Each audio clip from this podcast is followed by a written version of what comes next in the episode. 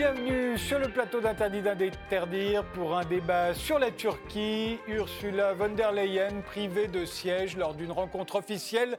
Tout le monde ici a vu un affront à l'égard de l'Europe et une manifestation supplémentaire du sexisme du président Erdogan. Or, cette rencontre euh, avait pour but d'apaiser les tensions avec la Turquie après les concessions faites par son président sur la Grèce et sur Chypre. Eh bien, c'est raté. Mais que veut la Turquie exactement et que veut son président? Est-ce que c'est conciliable avec ce que veut l'Europe? Ami ou ennemi, la Turquie Pour en débattre, nous avons invité Jean-François Colossimo. Vous êtes historien, éditeur, vous dirigez les éditions du CERF, vous présidez l'Institut de théologie orthodoxe Saint-Serge et vous êtes l'auteur du livre Le sabre et le turban qui vient de paraître aux éditions du CERF sur la République turque. Pour vous, d'Atatürk à Erdogan, c'est la même Turquie, c'est le même euh, projet nationaliste et impérialiste. Ce serait ça aujourd'hui euh, pour vous le projet de la Turquie en deux mots? Euh, oui, je pense que la Turquie, euh, depuis 1923, depuis sa fondation, euh, essaie de combler par une espèce de course en avant son angoisse originelle, celle du fait qu'elle aurait pu ne pas être, n'est-ce pas, ou être réduite à un petit plateau anatolien comme le voulait le traité de, de Sèvres. Et donc, à l'intérieur, on poursuit la construction quasiment mécanique d'une identité assez artificielle au départ, un peu moins artificielle aujourd'hui, qui est celle du turco-sunnite, identité à la fois politique et religieuse, le nouveau turc, le turc régénéré, euh, devant en quelque sorte réaffirmer sa capacité de domination, euh, au moins régionale, un peu plus si possible. Et euh, ce turc-là, évidemment, qui s'est construit sur la destruction de toutes les minorités. ce turc-là, aujourd'hui, il trouve dans euh, l'islam, cet islam que Atatürk avait nationalisé, eh bien euh, Erdogan, euh, je dirais, là où Atatürk avait nationalisé l'islam, Erdogan islamisme la, la, nation, et dans le contexte effectivement des années 1930, l'idéologie dominante c'était le progressisme, aujourd'hui c'est l'islamisme, et la Turquie continue à affirmer, je dirais, son ambition, mais qui comble en fait une incertitude d'être très profonde. Et pour moi, la véritable question, c'est de savoir si la Turquie n'implosera pas demain. Didier Billion, vous, êtes géopolitologue, directeur adjoint de l'IRIS, euh, spécialiste de la Turquie et du Moyen-Orient, rédacteur en chef de la revue internationale et stratégique. Vous avez publié plusieurs ouvrages sur la Turquie, que ce soit la politique extérieure de la Turquie chez l'Armatan ou l'enjeu turc chez Armand Collin, sans oublier votre dernière publication, Géopolitique des mondes arabes aux éditions Erol, 40 fiches illustrées pour comprendre le monde. Alors c'est quoi pour vous le le projet de la Turquie d'Erdogan bah, Je n'ai pas tout à fait la même perception et la même compréhension que Jean-François Colossimo, mais peu importe, c'est le libre débat qui nous rassemble ce soir et j'espère que cela profite pour tout le monde. Euh, j'ai un point d'accord avec Jean-François, c'est le fait qu'il y a une crise existentielle de la Turquie pendant très longtemps dans l'immédiate les immédiates années qui ont suivi la fin de l'Empire ottoman. Parce qu'évidemment, ce pays a été menacé dans son existence même sur un petit plateau anatolien. C'était les clauses extrêmement euh, drastiques du traité de Sèvres. Et ça a été une sorte de traumatisme. Bon, ce traité, en réalité, ne s'est jamais appliqué. Euh, Mustafa Kemal Atatürk a organisé, initié, dirigé une lutte de libération nationale, probablement d'ailleurs la première du XXe siècle, ce qui a permis à la Turquie républicaine de se constituer dans des frontières qui sont à peu près identiques à celles d'aujourd'hui, avec euh, l'exception de la région du Hatay, peut-être y reviendrons-nous. Donc aujourd'hui, la Turquie ne joue plus tout à fait dans la même cour que dans celle auxquelles elle était reléguée dans les années 20-30 ou même au moment de la guerre froide.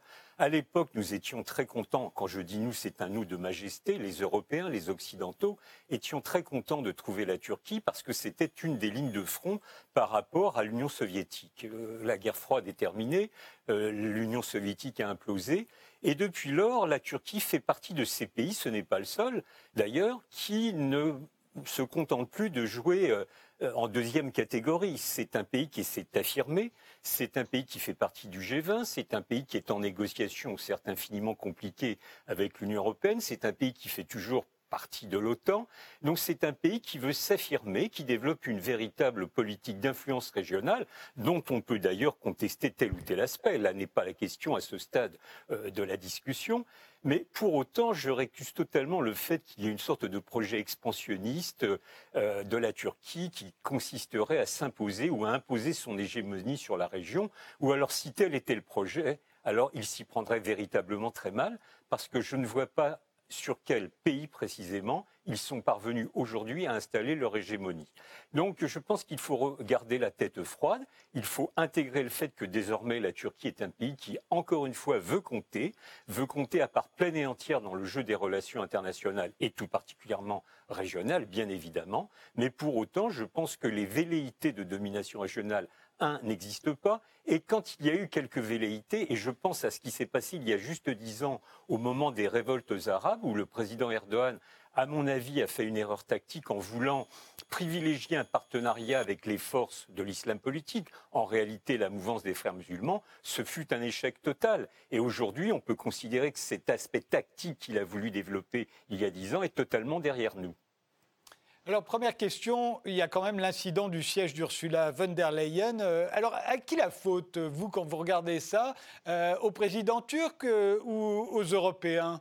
Jean-François Colossimo Moi, je pense qu'il y a beaucoup de reproches très sévères à faire au président Erdogan, mais je crois que lui faire ce reproche-là de manière aussi forte qu'on a pu le faire, ça montre plutôt, je dirais, c'est un indice plutôt de de nos lâchetés plutôt qu'un reproche véritablement fondé.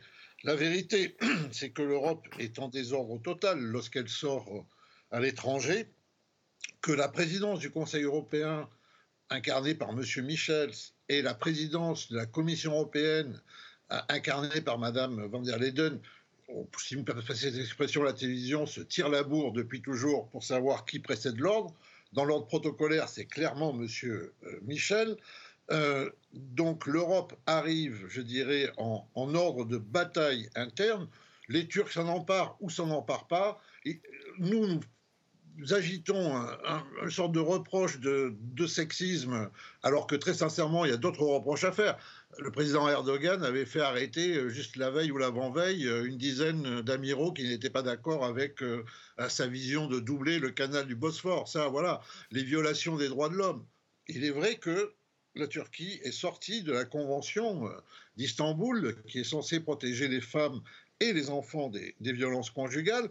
Mais je crois que Erdogan est un véritable provocateur. S'il avait voulu provoquer, il serait allé un tout petit peu plus loin. Disons que peut-être que le protocole turc euh, s'est servi des errances et des ambiguïtés du protocole européen pour juste moucher au passage euh, l'Europe encore une fois, l'essentiel n'est vraiment pas là et que nous nous attardions là-dessus montre bien que nous ne comprenons pas ce qu'est la Turquie et deuxièmement, nous ne comprenons pas les problèmes qu'elle a et les problèmes qu'elle se pose. Parlons plutôt de euh, tous les journalistes, les artistes, les écrivains, euh, etc., qui pourrissent dans les prisons. On va, en parler tout, on va en parler tout de suite. Néanmoins, ça fait couler beaucoup d'encre.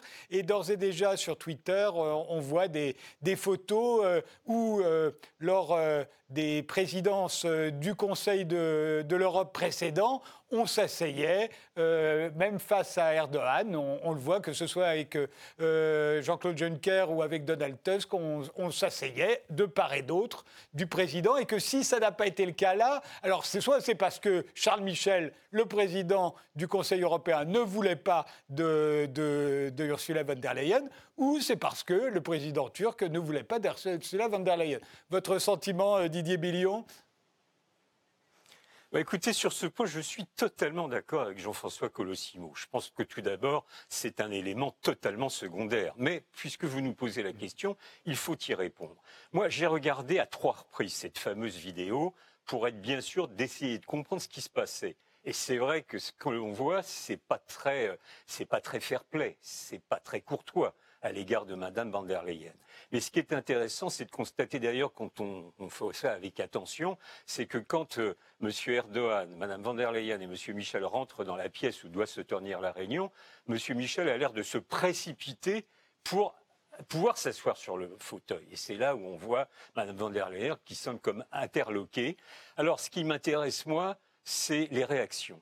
La première, le premier type de réaction, chronologiquement, c'est de dire c'est encore un coup de Erdogan, c'est une preuve de sexisme, c'est l'islamisme qui ressort, ce mépris pour les femmes. Première phase. Puis deuxième phase, assez rapidement, il y a un certain nombre de diplomates, y compris de diplomates français, je pense à, Gérard Haro, notre ancien ambassadeur aux États-Unis, qui a ramené un peu d'ordre là-dedans, disant mais ça c'est le protocole. Euh, on n'y peut rien. Il n'y a pas de problème de sexisme ou d'islamisme. Il y a des règles protocolaires. Et Gérard Haro souligne d'ailleurs au passage que la Turquie, qui est un vieil État, qui a une longue histoire, maîtrise parfaitement les codes protocolaires, ce qui ne semble pas le cas de l'Union européenne, qui est une institution, ou tout du moins un projet de facture beaucoup plus récente. Et puis alors, troisième étape, troisième séquence, c'est les réflexions tels que les a initiés Jean-François Colossimo, sur les, querelles, les bisbilles qui existent euh, entre les dirigeants européens, chacun voulant absolument lui-même représenter l'Union européenne qui n'en demande pas tant. Je pense qu'il y a une rivalité fondamentale entre la Commission européenne, qui est une structure de type euh, fédéral en pointillé, et puis par contre le Conseil européen, qui est une structure intergouvernementale par définition. Du point de vue protocolaire, il est clair, alors on peut le pas, mais c'est dans les traités européens, c'est dans ce type de rencontre le président ou la présidente d'ailleurs du Conseil européen qui a la préséance sur le ou la présidente de la Commission européenne. Mais c'est vrai que lors de réunions précédentes, les choses ne se sont pas déroulées de cette façon. Mais visiblement, parce que on ne prête qu'aux riches, il y a en fait deux services protocolaires européens pour ce type de réunion. Il y a celui lié au Conseil européen, qui visiblement était là et a préparé la réunion. Et puis il y a le service protocolaire de Mme von der Leyen, de la présidente de la Commission européenne, qui n'a pas pris la peine de se déplacer, soi-disant à cause des problèmes sanitaires. Eh bien évidemment, les services protocolaires de M. Michel en ont profité. C'est pitoyable, en réalité, c'est pitoyable. Et Jean-François Colossimo dit que la Turquie, on a du mal à la comprendre. Certes, mais alors, on a aussi beaucoup de mal à comprendre quel est le projet de l'Union européenne. Parce que, en réalité, le plus important, j'espère que nous allons avoir le temps d'en discuter, c'est c'est le fond. C'était en fait le mandat qui présidait à cette visite commune des deux présidents de la Commission et, du Conseil, ce qui est finalement assez rare. Ce n'est pas exceptionnel, mais c'est assez rare. Pourquoi y avait-il cette visite commune? Mais parce qu'il y avait eu un Conseil européen qui avait précédé cette visite de quelques jours et qui avait pris un certain nombre de décisions à l'égard de la Turquie. C'est ça qui est le plus important. Et ça, personne n'en parle malheureusement, mais j'espère que nous allons avoir le temps de le faire ensemble. Eh bien, nous allons en parler tout de suite. Mais d'abord, euh, oui, Jean-François? Non, mais je voulais juste dire, euh, quand même, puisque là on est un peu dans l'unanimisme avec euh, notre ami euh, Didier, le, oui, quand Erdogan veut provoquer, il n'envoie pas des messages très subtils. Il traite Angela Merkel de nazi. il réclame à ce que les Français placent Emmanuel Macron en asile psychiatrique. Ça, c'est le véritable Erdogan lorsqu'il provoque. Donc je pense qu'on est en fait effectivement face à une forme d'embrouillamini turco-européen dans cette affaire. Mais moi, ce qui me choque profondément, c'est que d'un coup, ça serait la preuve, en quelque sorte, de la méchanceté d'Erdogan, n'est-ce pas? Ce sexisme, etc., etc. Je crois qu'on est loin de la réalité et que les réalités sont autrement plus dures. Alors justement, c'est cette réalité que sur laquelle je voudrais vous interroger. Euh, est-ce que c'est une démocratie, la, Turquie, ou est-ce que c'est une dictature? Puisque en permanence, la question est posée, et d'ailleurs, de plus en plus dans les médias français, on parle d'Erdogan comme d'un dictateur. Oubliant par la même occasion quand il y a eu une tentative de coup d'État contre lui, euh, absolument tous les chefs d'État, y compris le nôtre, ont soutenu Erdogan, justement au prétexte qu'il n'était pas un dictateur, mais qu'il avait été élu démocratiquement. Alors on sait bien que la démocratie, ça ne s'arrête pas au vote. Néanmoins, on reproche à euh, Erdogan euh, et à la Turquie par la même occasion de violer les droits fondamentaux de ses citoyens, les droits des femmes, les droits des journalistes, des opposants, des minorités notamment religieuses. Alors, je vous pose la question à tous les deux. Démocratie, dictature, euh, la Turquie? Ben, Didier Billion Alors, euh, oui, euh, pour moi, évidemment, ce n'est pas une démocratie. C'est une autocratie. évidemment, suite à ce qui s'est passé en juillet 2016, cette tentative de coup d'État, la répression contre les intellectuels, contre les journalistes, contre les fonctionnaires, enfin tous ceux qui ne sont pas d'accord avec Erdogan euh, se sont retrouvés soit en prison, ils sont encore très nombreux aujourd'hui, soit limogés de leur poste quand il s'agissait, par exemple, de fonctionnaires. Donc ça, c'est un fait. On peut aussi considérer que la liberté d'expression des médias, notamment, n'existe plus ou quasiment plus. C'est-à-dire que les, les, médias critiques sont infiniment euh, affaiblis et, ont beaucoup de mal à pouvoir s'imposer dans, dans le débat ou de ce qu'il reste de débat. Donc là-dessus, je pense qu'il n'y a pas débat. Pour autant, pour ma part, je me refuse à considérer la Turquie comme une dictature, si les mots ont un sens. Et je ne prendrai qu'un exemple, parce qu'on n'est pas là pour simplement discuter de philosophie politique, on est aussi là pour regarder les faits.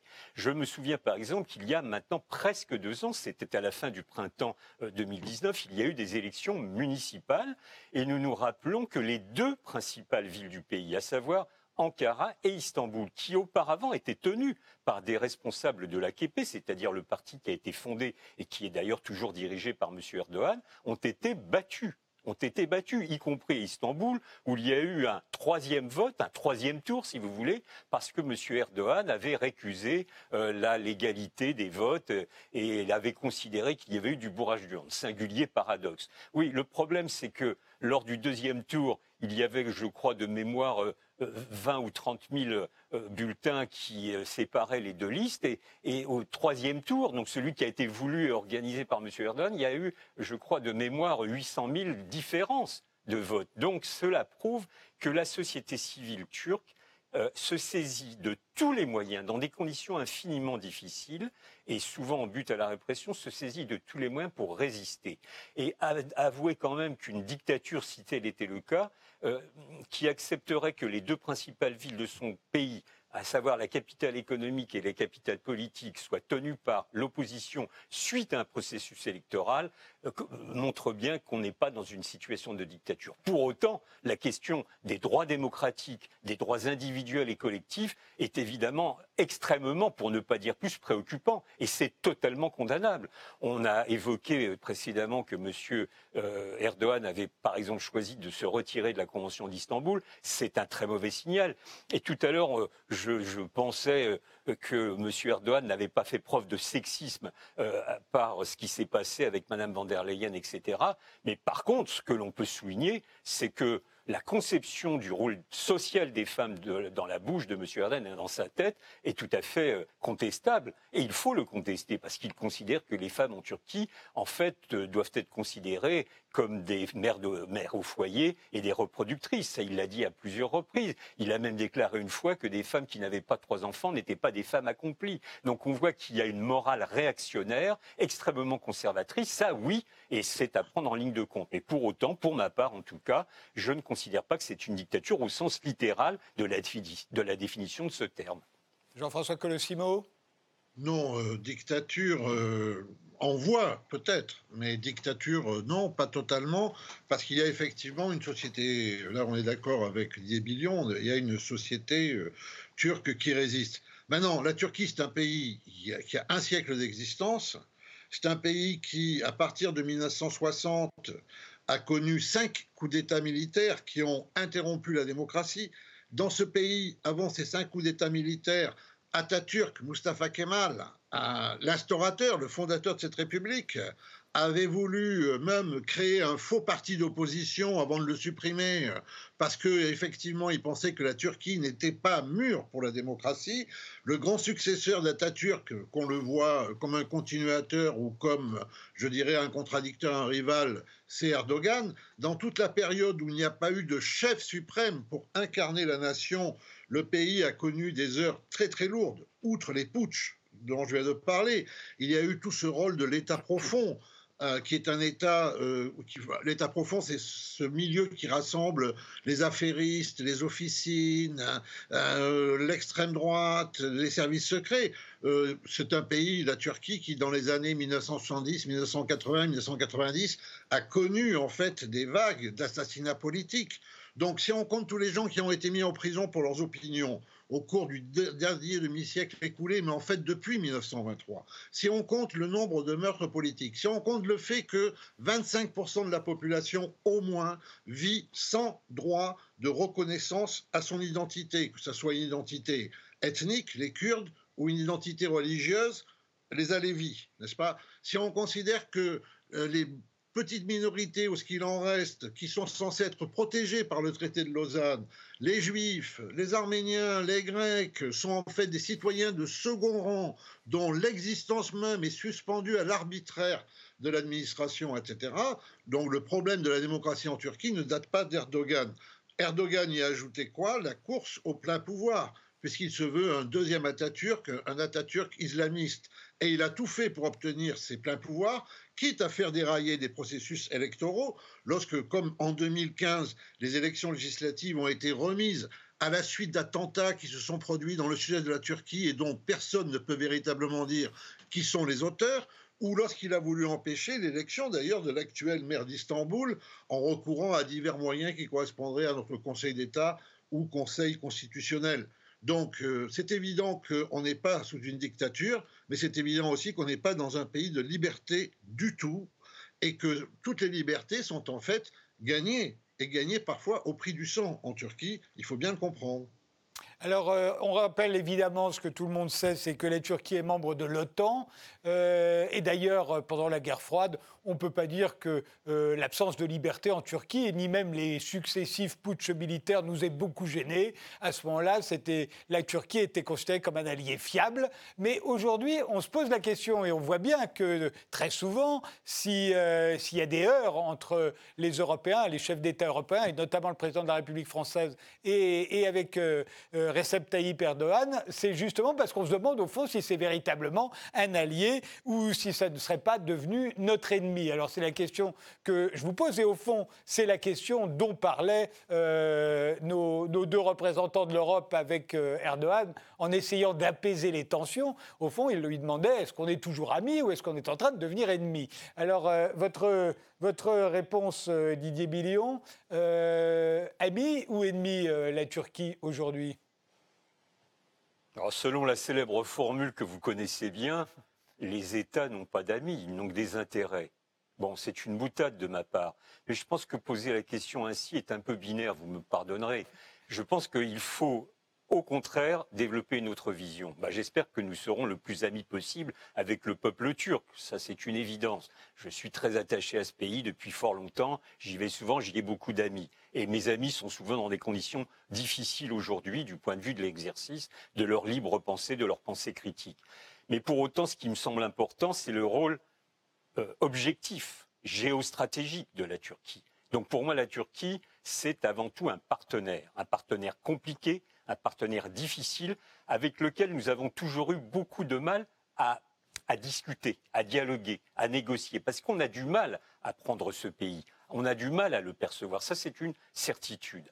Et ça rend compliqué le dialogue, mais pas seulement d'ailleurs avec M. Erdogan, c'est beaucoup plus ancien. Alors il y a des moments où il y a des rapprochements tout à fait spectaculaires et de mon point de vue positifs avec ce pays. Et puis il y a d'autres moments, et nous sommes plutôt dans cette séquence, où les choses se tendent considérablement. Donc c'est parce que euh, je crois que les, États peuvent poursuivre euh, des projets différents qui, à certains moments, les éloignent. Mais pour autant, considérer que la Turquie est un ennemi est une erreur de perspective totale. Je ne vois pas en quoi euh, la Turquie aurait des velléités sur l'Union européenne, par exemple. Donc qu'elle exerce sur certains dossiers un chantage à l'encontre de l'Union européenne, je pense bien sûr au dossier des migrants, des réfugiés, qui sont quand même près de 4 millions sur son sol. Et je dis de ce point de vue-là, hommage à la Turquie d'avoir su accepter, accueillir euh, dans des conditions difficiles ces réfugiés. Monsieur Erdogan, par exemple, l'année dernière, au mois de février dernier, il y a un peu plus d'un an, a exercé une sorte de chantage qui n'est pas acceptable. Ce n'est pas la bonne méthode de discuter. Donc autant je pense que les Européens auraient tout intérêt à modifier leur perception, à se placer en perspective à se placer en positif à l'égard de ce pays, en mettant sur la table un certain nombre de dossiers dont il nous faut discuter, parce que nous avons un intérêt commun à traiter conjointement ces dossiers, mais pour autant, il y a d'autres aspects, d'autres dossiers sur lesquels nous devons marquer notre fermeté. Et c'est ce que nous n'arrivons pas à faire, ou très difficilement. C'est-à-dire qu'il y a toujours une, ambiguïté entre l'acceptation des exigences de M. Erdogan et puis par moments, vous me pardonnerez l'expression, des coups de gueule. Et on se fâche. Alors les coups de gueule, d'ailleurs, ils sont des deux côtés. Euh, ils ne sont pas que du côté de M. Erdogan. Et encore une fois, certaines des expressions qu'il utilise à l'encontre des dirigeants européens ne sont pas acceptables. C'est des choses entre États euh, intelligents qui devraient l'être, ce n'est pas acceptable. Mais il faut là aussi dépasser l'écume des choses pour aller à l'essentiel. Aujourd'hui, oui ou non, l'Union européenne, si tant est que celle-ci veuille se doter d'une politique extérieure commune, c'est une question qu'on peut se poser, mais si elle se dote de ce projet, oui ou non, avons-nous un intérêt à accentuer nos relations avec la Turquie Avons-nous, oui ou non, un intérêt à en faire un véritable partenaire, y compris du point de vue des intérêts européens, dans la région, dans une région infiniment compliquée? Le Caucase, le Moyen-Orient, l'Afrique du Nord, etc., la Méditerranée orientale. je pense que nous reparlerons de tous ces dossiers. Il me semble que oui, nous avons un intérêt à coopérer. Encore une fois, c'est compliqué, c'est difficile, c'est plus facile à énoncer qu'à réaliser, mais pour autant, en termes stratégiques, je considère pour ma part qu'il faut renforcer par tous les moyens un véritable partenariat avec la Turquie. Donc, je ne la considère évidemment pas comme une ennemie et j'espère qu'elle deviendra véritablement une amie. Mais pour ce faire, il faut qu'on en parle d'égo à égo. Il faut que nous sachions poser toutes les questions sur la table. Entre partenaires, il faut tout se dire. Sinon, il restera des zones d'ombre qui ne seront pas élucidées, qui ne nous permettront pas de nous projeter vers l'avenir. Eh bien, on va répondre à toutes ces questions, mais juste après une pause. Je vous retrouve après.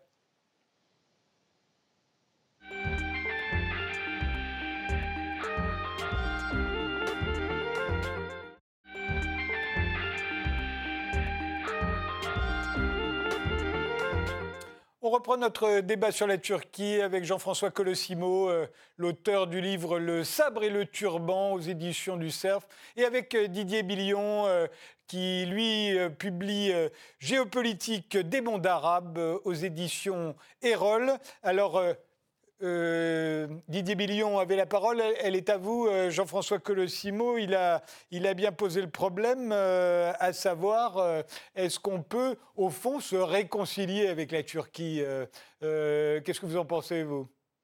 Moi, je sais gré à, Didier Billion de, d'exprimer des choses, des sentiments que je partage. Il y a un peuple turc qui est tout à fait admirable, de vertu, d'hospitalité. Euh, il y a un pays qui est magnifique, surtout avec euh, l'empilement, euh, je dirais, architectural grec, byzantin, arménien, etc., qui ne participe pas, comme le déclare le ministère turc de la culture, de la grande civilisation turco-anatolienne, mais de toutes les civilisations qui se sont déroulées dans cet Orient-Occident et que la Turquie actuelle a tendance à nier, n'est-ce pas, comme elle nie son histoire. Le génocide des Arméniens, par exemple, qui, de 1915, commis par les jeunes Turcs, dont était Atatürk, même s'il n'était pas lié au génocide, puisqu'il était un héros de guerre au même moment. Mais c'est bien cette loi qui régente l'amnésie turque, et on n'est pas européen, par exemple, lorsque en fait on est incapable de ce retour critique sur soi, n'est-ce pas? C'est certainement l'empêchement majeur. Donc cette Turquie dans laquelle il y a des intellectuels tout à fait admirables et qui sont souvent à la souffrance, peut-être on a même les mêmes amis, vous voyez, euh, Didier Billon. Donc cette Turquie-là, hum. je dirais oui, bien sûr, mais ce n'est pas la Turquie dont on parle. La Turquie dont on parle aujourd'hui, c'est une Turquie qui est extrêmement offensive. Cette Turquie qui est extrêmement offensive, eh bien, elle, euh, elle, elle fait quoi? Elle réalise le vœu d'Atatürk qui réclamait en fait la possession d'Alep et de Mossoul, c'est-à-dire la bande côtière qui euh, articule le monde anatolien, le monde turc et puis le monde levantin, le monde arabe. C'est une Turquie qui, encore une fois, hausse le ton sur Chypre, envahie en 1974 par les généraux turcs. C'était pas une période de paix, donc semble-t-il. Hein, cette période-là aussi, n'est-ce pas? C'est une Turquie qui, en Libye, joue pour le gouvernement provisoire qui est de tendance islamiste, contre le maréchal Haftar qui est soutenu au passage par la Russie et la France. C'est une Turquie qui se mêle à Beyrouth d'affaires qui sont particulièrement anti-françaises parce que c'est une vieille histoire. Le Grand Turc et la France, c'est le problème de la maîtrise de la, euh, de la, de la maîtrise de la Méditerranée orientale. Et puis, à côté de ça, il y a évidemment cette Turquie qui s'allie avec Bakou. C'est le vieux projet des jeunes Turcs, n'est-ce pas? Un grand espace turcophone qui irait jusqu'à l'Azerbaïdjan, qui irait par-delà l'Azerbaïdjan euh, jusqu'à tous les stands, les Ouzbékistan, les Kirghizistan et autres, qui irait peut-être jusqu'aux Ouïghours de Chine. Tout ça, évidemment, il y a un côté fantasmagorique. Mais il y a eu une guerre le Haut-Karabakh est vidé de ses Arméniens. Et le Haut-Karabakh est vidé de ses Arméniens par des miliciens syriens, anciens djihadistes, transportés par la Turquie sur place. Vous voyez Et puis, il y a évidemment les manœuvres en mer Égée et qui euh, menacent la Grèce, la Grèce dont la Turquie continue d'être pour le coup l'ennemi, l'ennemi fondamental. Donc tout cela, accompagné en plus de discours insensés et au Roland euh, génocidaire, fait que la Turquie aujourd'hui euh, n'est pas notre amie. Euh, on n'a pas intérêt à ce qu'elle devienne notre ennemi, mais elle manifeste en fait une forme d'adversité. Et dans cette adversité, effectivement, se pose la, votre question, Frédéric Tadei, celle de l'OTAN. L'OTAN, c'est une alliance qui avait été pensée contre l'URSS. Elle aurait dû disparaître avec la fin de l'URSS. On a voulu la maintenir parce que effectivement, je dirais que le camp occidental n'admet pas que la Russie reste une grande puissance euh, nucléaire. Bon, aujourd'hui, Erdogan, se souvenant peut-être de la longue histoire de l'Empire byzantin, de la longue histoire de l'Empire ottoman, se rapproche effectivement de Vladimir Poutine et lui achète des armes. C'est une vérité. Alors, est-ce que dès lors que l'OTAN se veut tout à fait hostile à la Russie de M. Poutine, lorsque M. Erdogan, qui est dans l'OTAN, pactise avec M. Poutine, est-ce que M. Erdogan est dans l'OTAN ou il est avec M. Poutine? C'est une question pour l'OTAN. Mais l'OTAN, c'est un modèle aussi totalement dépassé. Et finalement, il faut dire merci à M. Erdogan. Il nous montre que l'Union européenne ne tient pas debout, il nous montre que l'OTAN ne tient pas debout. Et pendant ce temps-là, comme nous restons ébahis, eh bien, il fait son shopping. Il fait son shopping euh, au Levant, en Méditerranée, dans le Caucase, et peut certainement demain, à travers, certes, une influence beaucoup moins militaire dans les Balkans. Euh, alors, cela dit, vis-à-vis de, Vladimir Poutine et de la Russie, euh, Erdogan est aussi euh, en train de copiner avec le président ukrainien, qui n'est pas franchement le meilleur ami de Vladimir Poutine. Et dans le cas du, Haut-Karabakh, ils se sont carrément opposés, puisque Poutine était favorable aux Arméniens et, et, Erdogan aux Azéris. Donc on voit bien, il y a eu d'ailleurs récemment une, couverture de, de, Courrier International qui montrait Erdogan extrêmement isolé, sans véritablement euh, euh, d'alliés, ou en tout cas capable de se fâcher avec tous ses alliés, les uns après les autres. Alors la parole est à Didier Billion, parce qu'il y a beaucoup de choses à répondre à, Jean-François Colossimo.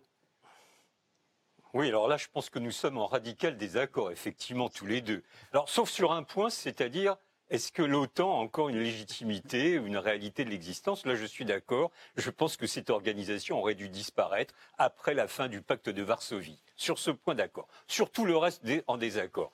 Donc, pour aller à l'essentiel, euh, Jean-François Colossimo, qui est un homme de culture et un historien, euh, nous fait beaucoup de références à l'histoire. Sauf que, par exemple, il nous dit que le projet d'Atatürk, c'était de récupérer Alep et Mossoul. Ben, moi, j'ai moins qu'il nous sorte des déclarations, des discours de Atatürk sur cet aspect. En tout cas, aujourd'hui, en 2021, il est clair qu'il y a une chose. Oui, oui, d'accord. Attendez, je vous ai pas interrompu, cher ami. Euh, je pense qu'aujourd'hui, en 2021, la Turquie ne veut ni Alep ni Mossoul et voudrait-elle Elle, n'y parviendrait pas, de toute façon, car ni les Syriens ni les Irakiens ne laisseraient faire une telle chose. Euh, euh, Jean-François Colossimo a évoqué le cas de la Libye, mais c'est tout à fait intéressant. Vous dites que la France et la Russie soutenaient Haftar. Ah bah oui, ça me pose moi un singulier problème, c'est que la France est membre du Conseil de sécurité de l'ONU et que le Conseil de sécurité de l'ONU avait porté sur les fonds baptismaux et soutenait théoriquement le gouvernement de Fayez el-Sarraj. Or, en réalité, dans la réalité, la dure réalité des faits, effectivement, la France soutenait Haftar. Donc il y a là quand même une contradiction. Et ce que M. Macron n'a pas du tout, du tout apprécié, c'est que l'intervention militaire de la Turquie en Libye à la demande du gouvernement légitime reconnu par l'ONU, c'est-à-dire le gouvernement, l'ex-gouvernement de Fayez el-Sarraj, et d'ailleurs ça a été souligné ce week-end même par Hassan Salamé, l'ancien envoyé spécial de l'ONU en Libye, qui a clairement déclaré et expliqué que la Turquie avait conçu cette intervention militaire dans la stricte légalité du droit international. C'est quand même intéressant. Et c'est la France qui s'est totalement trouvée prise à contre-pied, c'est-à-dire que membre du Conseil de sécurité, elle soutenait un, général de type rebelle, Euh, et donc, elle s'est retrouvée bah, du côté de ceux qui ont perdu, à ce stade en tout cas, parce que la Libye n'est pas déstabilisée, du côté de ceux qui avaient euh, perdu des, des, parts de marché sur le terrain libyen, si vous me pardonnez cette expression un peu triviale. Donc là, pour le coup, la Turquie a joué plutôt habilement. Y a-t-il volonté de la Turquie de s'implanter durablement en Libye? Bah oui, ils sont pas totalement naïfs. nous savons que la Libye est dotée de, de gisements d'hydrocarbures de, très grande importance. Nous savons qu'il y a une histoire avec la Libye de longue date, et je ne remonte pas du tout à l'Empire ottoman, et donc évidemment la, Turquie, qui encore une fois, comme je le disais initialement, a une politique d'influence, veut tenter en tout cas de s'implanter en Libye, ce qui ne veut pas dire conquérir la Libye, ce qui n'aurait aucun sens. Donc si le président Macron, pendant quelques mois, a été si remonté contre la Turquie, c'est, je pense, justement à cause de ce dossier libyen. On s'est pris les pieds dans le tapis, en tout cas M. Macron s'est pris les pieds dans le tapis et euh, a été humilié en réalité parce que la France, qui avait beaucoup de velléité, d'influence sur la Libye, aujourd'hui se retrouve comme une simple spectatrice sans aucune marge de manœuvre. Et au contraire, c'est d'une part la Turquie qui a un rôle très important, et par ailleurs la Russie qu'il ne faut pas oublier. Et j'espère, je souhaite de tout mon cœur que l'ONU puisse reprendre des initiatives dignes de ce nom pour tenter de stabiliser enfin ce pays qui n'en peut plus. Donc on peut multiplier les exemples, mais ce que je veux simplement évoquer, c'est qu'on peut parler Syrie, on peut parler Libye, on peut parler au Karabakh, on peut parler Méditerranée orientale. Le problème, c'est que Jean-François Colossimo met tout ça dans le même paquet et c'est une erreur de méthode. C'est-à-dire que les raisons qui poussent la Turquie à intervenir, militairement dans le, nord de la Syrie, c'est à cause de la question kurde. Et ça, c'est une réalité. Et je pense, et je l'ai écrit à de nombreuses reprises, que la Turquie a tort de gérer la question kurde de cette façon. Il n'y aura pas de solution militaire à la question kurde. C'est uniquement par la négociation politique qu'on y parviendra. En Libye, je n'y reviens pas, je l'ai évoqué. Sur la Méditerranée orientale, oui, je critique pour ma part la forme les déclarations belliqueuses, préoccupantes, inutilement agressives de M. Erdogan Oui, trois fois oui. Mais pour autant, sur le fond du dossier de la Méditerranée orientale, alors je considère que la Turquie a quelque légitimité à revendiquer sa part de possibilités d'exploitation euh, des richesses de gaz qui se trouvent en offshore. On ne peut pas exclure la Turquie de l'exploitation des ressources naturelles de la Méditerranée orientale. Il suffit de regarder une carte. Enfin, considérer que la Grèce est l'ennemi euh, héréditaire, je récuse aussi cet aspect, cette compréhension des choses. Euh, je ne prendrai, ça doit parler à Jean-François Colossimo, qui est un historien, la fameuse visite de Venizelos accueillie par Atatürk à Ankara au début des années 30 quelques années après le grand échange qui avait eu des populations entre la Grèce et la Turquie, ils se sont rencontrés, ils se sont réconciliés parce que c'était deux hommes d'État, ce n'étaient pas des petits politiciens.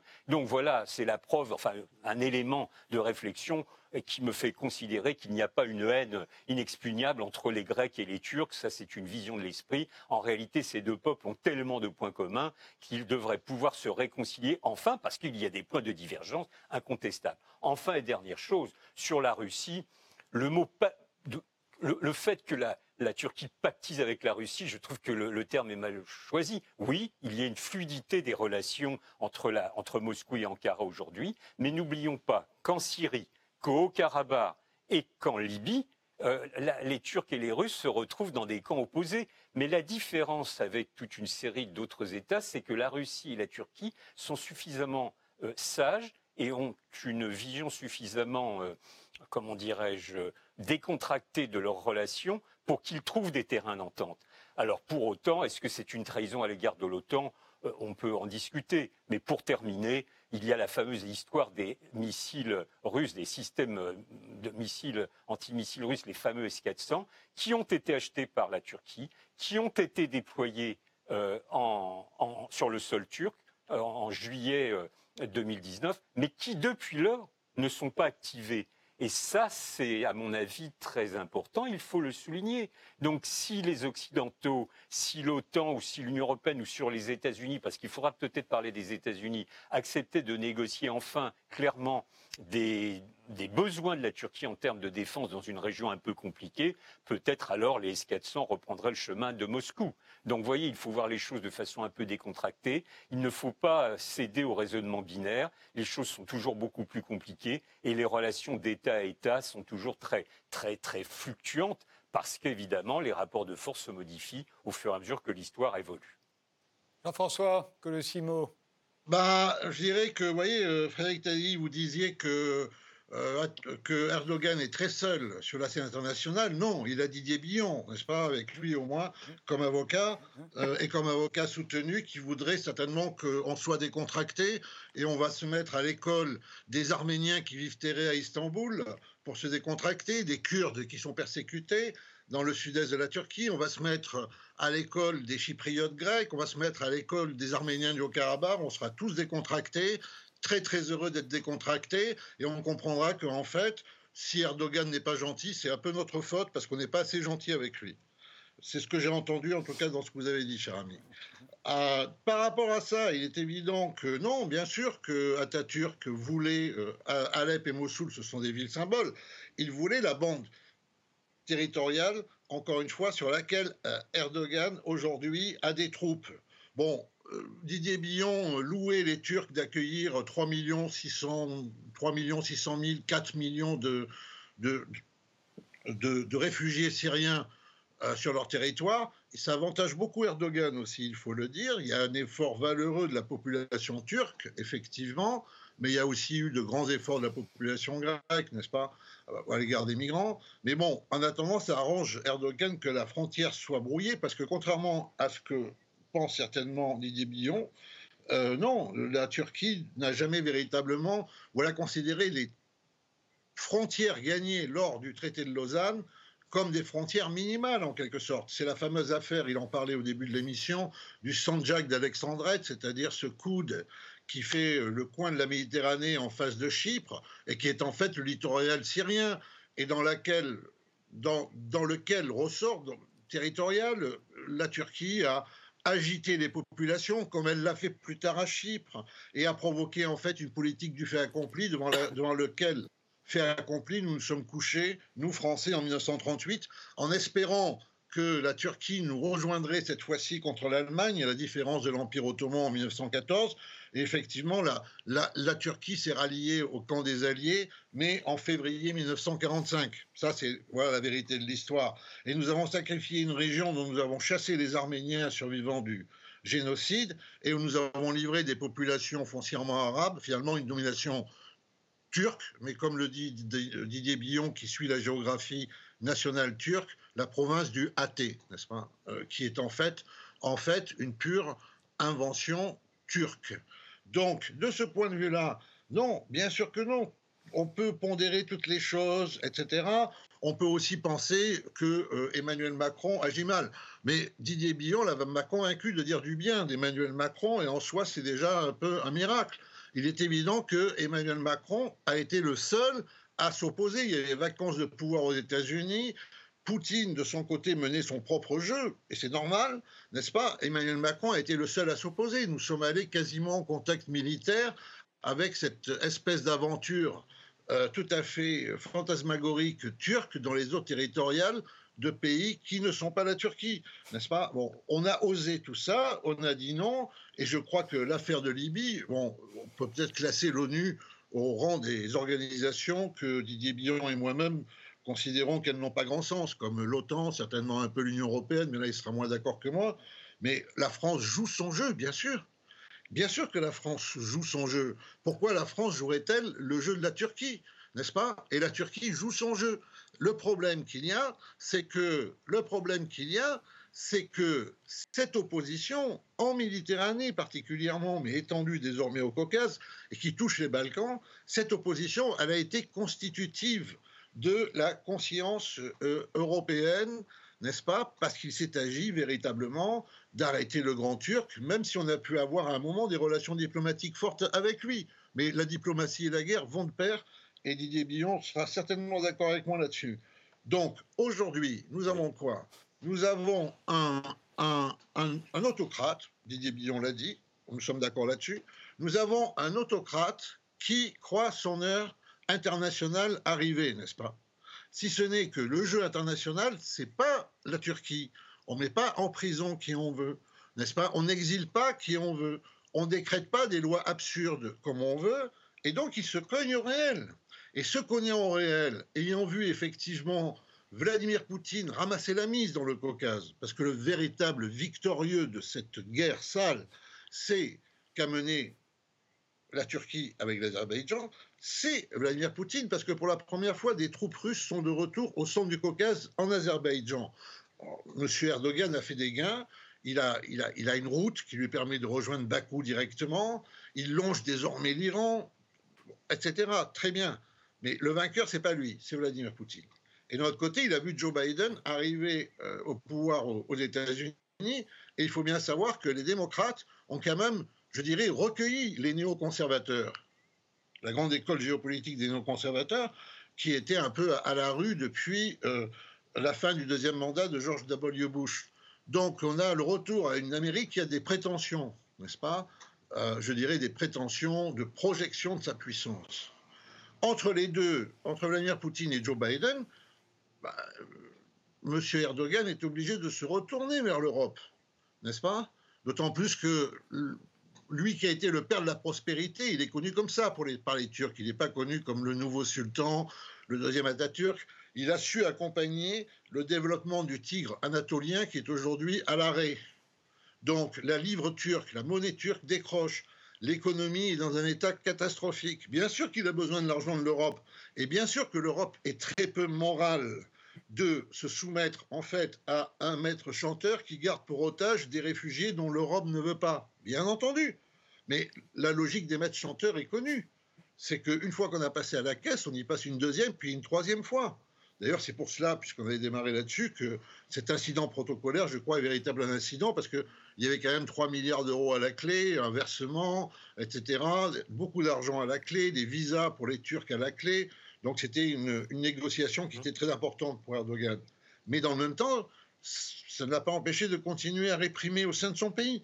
Parmi les dix euh, amiraux qu'il a fait euh, mettre en garde à vous, il y a le fameux théoricien de la mer Bleue, la domination turque sur toutes les mers qui l'entourent, la mer Égée, la mer Caspienne, la mer de Marmarin, etc. Normalement, c'est un erdoganiste, puisque Erdogan a récupéré sa théorie géopolitique. Mais non, il a osé critiquer le Reich, le patron, le chef, n'est-ce pas? Et donc, cet amiral s'est retrouvé inquiété par... Euh, par la police sur un point d'ailleurs, euh, je dirais, qui ne touchait même pas aux fondamentaux de l'erdoganisme.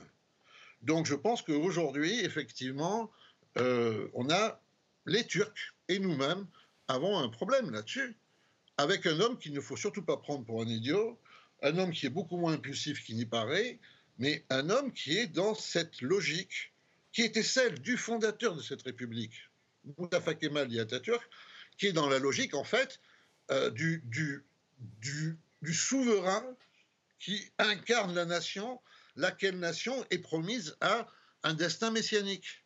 Il y a de cela au tréfonds de l'aventure de Recep Tayyip Erdogan. Alors il nous reste euh, un peu moins de cinq minutes. Alors réponse de, Didier Billion. J'essaye de vous garder euh, du temps pour tous les deux. Bah, écoutez, moi j'ai un désaccord radical sur les tréfonds de l'âme turque. Moi je ne suis pas psychologue, donc j'ai un petit peu de mal à cerner le tréfonds des âmes des peuples. C'est encore plus compliqué que le tréfonds de l'âme d'un individu. Et donc je pense qu'il ne faut pas se placer dans la perspective d'une volonté expansionniste, ni de Atatürk. Alors si Atatürk a bien une obsession, c'est qu'il a constitué la République de Turquie, qui était dans un état euh, absolument euh, ruiné, qui était dans un état absolument lamentable après avoir connu les quatre ans de guerre euh, de la Première Guerre mondiale, puis euh, trois ans de guerre civile. Donc c'était un pays qui était littéralement à genoux. Donc la seule préoccupation de Mustafa Kemal Atatürk, c'était de reconstruire une nation. Oui, c'est vrai ça. C'était de construire la République et de, de lui donner les moyens de, de se réaffirmer sur le champ international. Et d'ailleurs, On en a beaucoup parlé ces derniers jours. Il y était parvenu en 1936 symboliquement par la signature de la Convention de Montreux, euh, qui a été euh, l'objet de l'arrestation de ces dix amiraux qui a été évoqué précédemment. Donc euh, Mustafa Kemal Atatürk avait sûrement beaucoup de défauts. Probablement, il avait aussi, à mon avis, beaucoup de qualités, mais en tout cas pas le défaut de vouloir se projeter dans une politique expansionniste. Enfin, dernière chose, puisqu'il nous reste très peu de temps, je crois que Erdogan, pour sa part, est quelqu'un qui n'est pas capable de se projeter sur le moyen ou sur le long terme. C'est un homme de coup avec un P à la fin. Hein. C'est un homme qui a un sens aigu de la réaction, de la réactivité. Euh, c'est un pragmatique, c'est un homme qui a un sens politique incroyable, souvent pour le pire. On le voit d'ailleurs euh, quand il s'agit d'analyser la question des, droits démocratiques, des, libertés individuelles que nous avons évoquées tout à l'heure. Mais euh, j'ai un ami proche, un ami turc, qui est un opposant, qui est un démocrate turc et qui dit souvent que quand il voit Erdogan et Poutine discuter, eh bien, il ne peut s'empêcher de voir le joueur d'échecs, qui est Poutine en l'occurrence, et qui joue toujours avec deux, trois, quatre coups d'avance. Et à, contrario, Erdogan est un joueur de taoula, un joueur de trick-track. Vous savez, ce jeu qu'on pratique dans tout le Moyen-Orient, c'est un jeu sur aussi une base, euh, euh, une table, et qui euh, est avec des pions et avec des, dés. Et quand on lance les dés, on peut remettre tout en question d'un coup. Et ben c'est ce que fait M. Erdogan. Il tente des coups, des fois il lui réussit, des fois il ne le réussissent pas. Mais la seule chose que je veux souligner, c'est le fait qu'en réalité, Erdogan n'est pas animé par un projet pan-islamiste, pan-turquiste ou que sais-je encore, contrairement à ce que disait Jean-François Colossimo. Aujourd'hui, les pan-turquistes en Turquie, mais ils sont groupusculaires. Ils ne représentent quasiment plus rien oui, oui, mais ça, il faudrait pouvoir poursuivre la discussion, y compris même le parti d'extrême droite, le parti d'action nationaliste,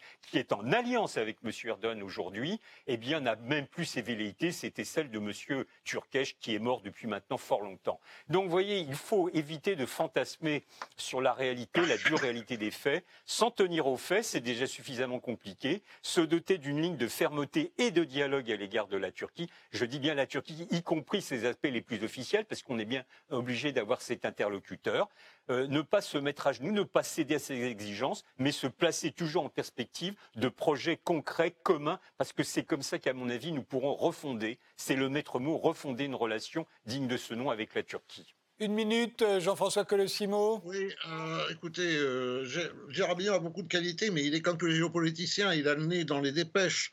Donc, il croit que je parle de l'âme des peuples, j'en parle pas, mais il y a des invariants un de ces invariants qui est très clair, un de ces, invariants qui est très clair, ah, c'est que lorsque Erdogan a reconverti Sainte-Sophie en mosquée, le prêche a été donné au patron de la Dianette, le ministère tentaculaire des cultes, et il n'a pas fait un prêche sur le Coran, mais sur la conquête. Donc, bien sûr que cette conquête, elle prend différents aspects. Bien sûr que je l'ai écrit, il fait semblant d'être un islamiste, il semblant d'être pan-turc, il sert une ambition d'un pays qui ne peut pas aller sans un chef, parce que ce pays n'a pas été reconstruit, Gérard Billon, en 1923, comme ça vous a échappé. Il a été purement construit, et ça reste une construction totalement artificielle, parce que cette construction artificielle, pour se survivre, a besoin d'être cannibale. Et elle demeure cannibale, par exemple, des Kurdes encore aujourd'hui. Je vous remercie tous les deux d'avoir participé à ce débat. Merci de nous avoir suivis et rendez-vous au prochain numéro.